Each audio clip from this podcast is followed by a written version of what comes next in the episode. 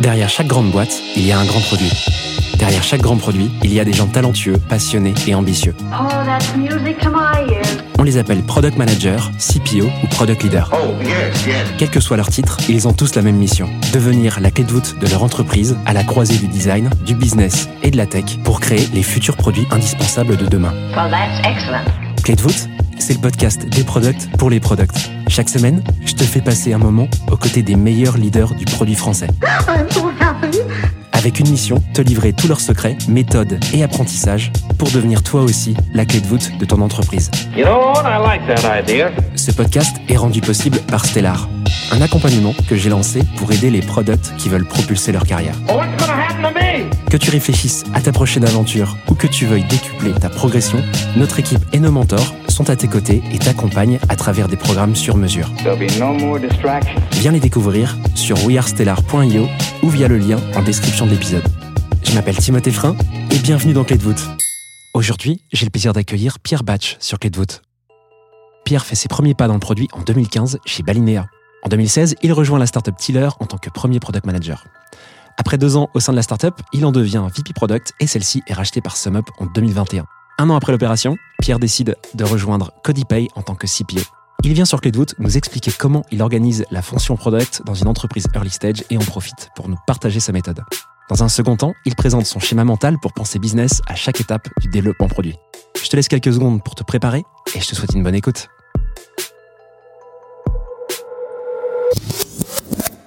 C'est parti pour cette troisième partie d'épisode. Tu veux nous parler de quel sujet sur euh, ce, cet open mic?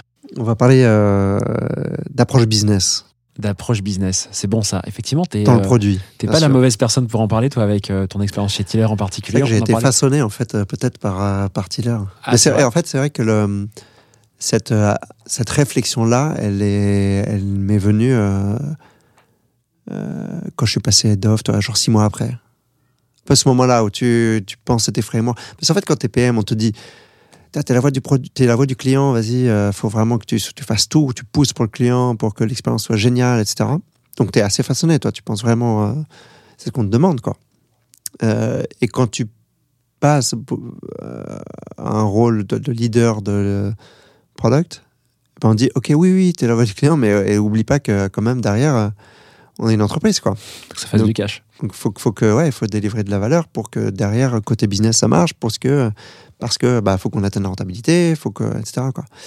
Euh, donc ouais, ça c'est ça a été un vrai déclic quoi. Ça a été un peu le déclic. Euh, Tiller et Tiller aussi était très commercial quoi. Hmm. Ce qui, qui générait beaucoup de frustration côté PM. Ah ouais? Ouais, côté PM c'était difficile. T'est mal vécu ou pas? Parce que c'est vrai que c'est les, les boîtes comme ça, euh, réputées commerciales, on se dit que c'est des environnements pas faciles pour être product. Alors à la fois, je pense très formateur, mais avec de la pression, quoi. Euh, T'as une, t'as une double frustration. Tu as la première qui est euh, ma priorisation peut changer parce que j'ai un gros client qui arrive. Euh, c'est la première. Et la deuxième, j'ai un commercial qui a déconné, qui a parlé d'un truc qui n'existe pas. qui n'existe pas encore, mais qui était prévu. Et peut-être que cette euh, prévision-là euh, est reportée. Et donc, en fait, j'ai ce client, c'est un boulet qu'on m'a attaché au pied. Pas le client, mais cette euh, fonctionnalité, cette demande-là. Parce qu'il va me la demander. Et, et il a raison, le client, de la demander, parce qu'on lui, on lui a dit euh, qu'elle serait là, ou qu'elle est, voire même qu'elle était là, quoi. Mm. Donc, ouais, c'est un, peu. tu as une double frustration à gérer. Et donc, toi, après, quand tu, tu prends le lead de l'équipe, bah, la première, la première euh, frustration qui est. euh, on priorise tel besoin parce qu'il y a tel client et que ça a un vrai impact direct côté business, bah, c'est à toi de l'assumer. C'est à toi de, aussi de, de, de, de le faire accepter par les équipes. Et la partie frustration, c'est aussi à toi de faire en sorte que tu le remontes et que ce truc-là ne puisse, pas, puisse plus arriver. Quoi. Mm. Euh, et ça impacte ton NPS, qui est un KPI important pour toi, et ça impacte. Euh, euh, t'as potentiellement, faut, le- faut le faire, donc euh, ça va impacter ta roadmap, ça va impacter tes priorisations et donc d'autres fonctionnalités que tu avais en tête. euh, et donc ça impacte beaucoup de choses. Quoi. Donc malgré ça, ça t'a forgé à te dire que c'était bien de penser business tout le temps, même quand on fait du produit et qu'on est euh, la voix euh, du client. Quoi. Malgré ça, quand tu es early stage, tu es, obligé de penser business en fait. Ah, tout le temps, de toute façon, même non? Ouais, mais non, en fait, tu peux te libérer un petit peu.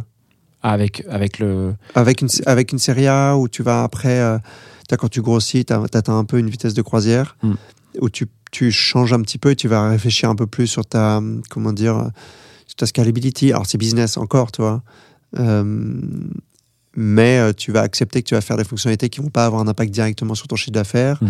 mais qui vont optimiser ton équipe euh, onboarding, qui vont ouais, euh, optimiser ton équipe support, Mm. euh, voir ton équipe tech, voir ton Ouais. équipe produit sur la gestion des bugs, etc. Quoi. Comment tu fais, toi, euh, du coup, en, en early pour, euh, pour réfléchir à quand tu sors quelque chose? On l'a vu, euh, pour ceux qui ont écouté la, la partie précédente, que vous étiez tout le temps, tout le temps, tout le temps tête dans le guidon pour sortir le produit.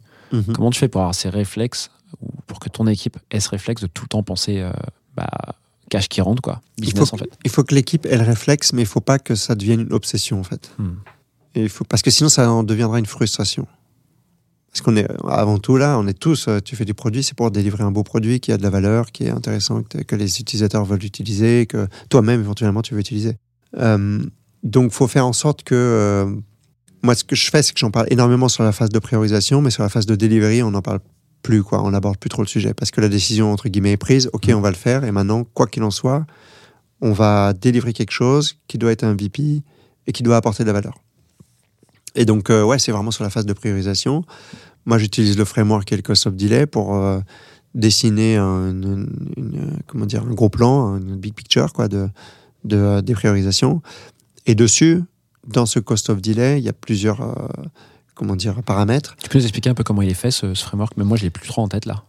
En fait, le cost of delay, tu vas prendre fonctionnalité XYZ ou euh, problème ABC. Mhm. Et pour chaque point, tu vas déterminer quel serait l'impact. Et, tu utilises la suite de, Fib- de Fibonacci pour chaque euh, point. Euh, quel serait l'impact business si on fait cette fonctionnalité? Quel serait euh, l'impact opérationnel si on fait cette fonctionnalité? Et quelle serait la réduction de risque si on fait cette fonctionnalité? Imaginons qu'il y ait une nouvelle régulation qui arrive. Bon, ben, faire la fonctionnalité, je sais pas, être, être compliant, bah, ça va pas impacter ton business potentiellement si les utilisateurs ne savent même pas, euh, mais le risque va être énorme. Bref, donc tu, tu mets une note sur chacune de ces fonctionnalités sur cha- et sur chacun de ces trois piliers. Euh, tu mets une, c'est la suite du Fibonacci que tu utilises pour créer des écarts. L'objectif, c'est vraiment de créer des écarts. Cette suite, ces- c'est quoi? C'est juste euh, une formule euh, de Ouais, c'est euh, 0, 1, 2, 3, 5, 8, 13, euh, 21, Ok. etc. Euh, moi, je m'arrêtais à 33, je crois que ça s'arrête. Euh, tu additionnes tout ça, donc ces trois points-là. Tu en multiplies par un chiffre. Moi, j'utilisais 1000 dollars, tu vois. Et ensuite, tu vas le diviser par le temps que ça va te prendre. Et après, tu peux encore aller plus loin. Tu peux le diviser par euh, le temps que ça va prendre côté front, côté back, euh, côté, euh, iOS, Android, etc. Euh, et ça donne un chiffre au final qui te permet de créer des écarts. L'objectif d'une priorisation, c'est de créer des écarts entre différentes fonctionnalités. Et moi, j'a- j'appuyais un peu plus et je créais un peu plus d'écarts sur la partie business. Quel va être l'impact business de cette. euh, Tu pondérais, en fait, quelque ouais, part. tu pondères un petit peu Hmm. plus. Ouais, t'as raison, j'aurais pu mettre multiplié par 1.2. euh, Ouais. Et voilà quoi. Donc ça, le premier truc sur lequel tu, tu fais en sorte d'appuyer sur ces sujets de business, c'est dans la façon dont tu priorises euh, des solutions, j'imagine, du coup. Ouais. Euh, Bah, ça, ça me permet à la fois de discuter avec le même support aux stakeholders et au produit, à l'équipe produit. ok. Et le, ça, le stakeholder, ça lui parle énormément. Quand il lui met un, un truc comme ça, il adore parce qu'il y a des chiffres, euh, C'est tangible. c'est tangible, quoi. Et il dit, ah oui, mais ça, c'est. Et puis tu peux les challenger très facilement. Il dit, attends, mais là, t'as mis 13, là, t'as mis 21, t'es sûr? Ah ouais, non, c'est une connerie. euh, euh, Un peu comme un business plan, en fait, tu peux, tu peux jouer sur des paramètres, euh, faire, faire, Voilà. jouer- faire sortir des scénarios un petit peu différents, mais qui s'expliquent par des chiffres, quoi. Ouais. Et après, t'as plein d'autres outils. hein. Ouais. façon, encore une fois, l'objectif, c'est de créer des, des écarts entre les différents trucs. Ouais. Et plus il y a d'écarts, moins il y a de discussion. C'est en simple d'arbitrer, quoi. Ouais, c'est ça. Plus c'est simple d'arbitrer.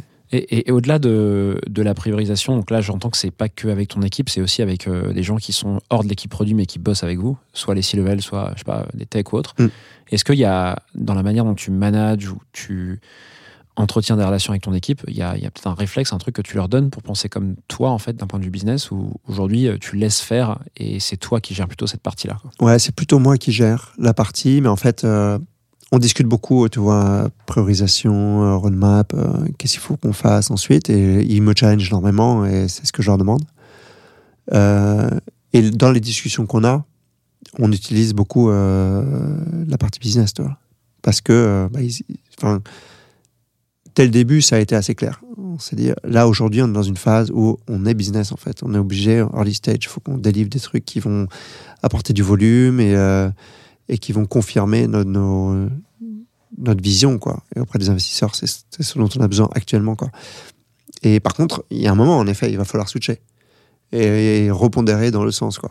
Et, et sur d'autres travaux que la priorisation, genre, je te prends un exemple, quand tu prototypes une solution, par exemple, avec les designers, le ou la designer d'ailleurs, je sais pas, euh, chez Codipay, Le. Euh, le designer, est-ce que euh, Deux PM femmes, un, PM, un designer homme. tu as réussi à tenir la parité? Ouais, c'est vrai. C'est bien. Deux deux. C'est bien, je t'encourage. C'est pas, pas toujours mon cas sur tout ce que je fais, moi. Ouais.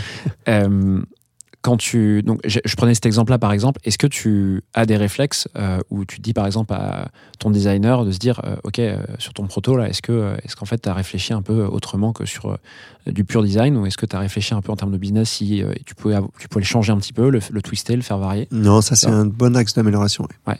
En effet, t'as raison. Mais non, non, pas encore. Ça, c'est dur, c'est hyper dur. Ah, c'est pas, c'est pas facile. Il faut un faut une designer, checklist, est, en fait, tu vois, quasiment à se dire. Un designer qui est, qui, qui, qui est de la bouteille aussi, quoi.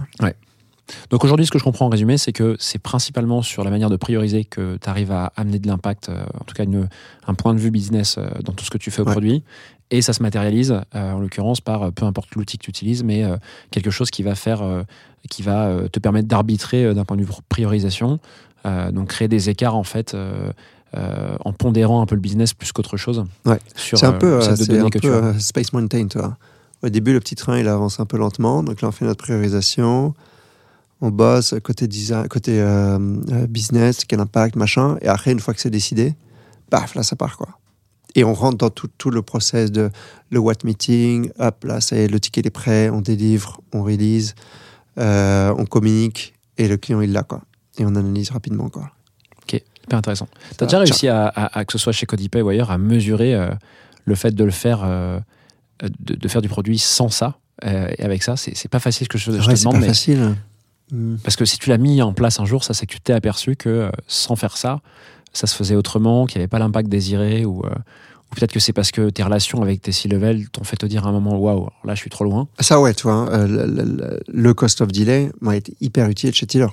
Parce que ça parlait énormément au, au board, tu vois, c'est- enfin aussi level, c'était un truc. euh, tout le monde adorait cet outil, quoi. Les sales aussi?